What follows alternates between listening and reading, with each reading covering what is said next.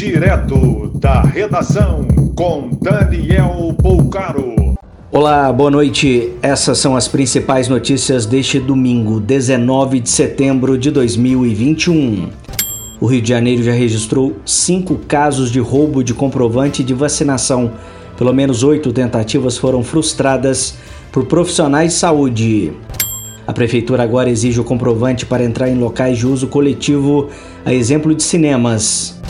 Expectativa de prosseguimento, pelo menos nas capitais, na imunização de adolescentes, contrariando recomendação do Ministério da Saúde. O apagão registrado na noite deste sábado em dezenas de cidades de Minas Gerais e Rio de Janeiro foi provocado por uma falha em subestação de Furnas em Rio das Ostras. O operador nacional do sistema nega que o episódio tenha ligação com a crise hídrica vivida pelo país, mas não informou a causa do incidente. Bolsonaro decolou 9 da manhã para Nova York, onde participa de Assembleia Geral da ONU, e o vice Hamilton Mourão assumiu a presidência. Expectativa para encontro nesta segunda-feira nos Estados Unidos com o primeiro-ministro britânico Boris Johnson.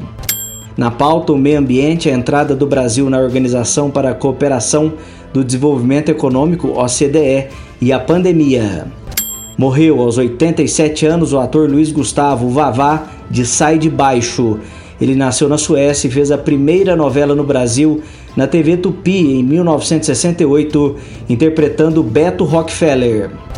Ele se tratava de complicações em decorrência de um câncer no intestino. Mais informações no site da redação.com.br. Você ouviu direto da redação com Daniel Bolcaro.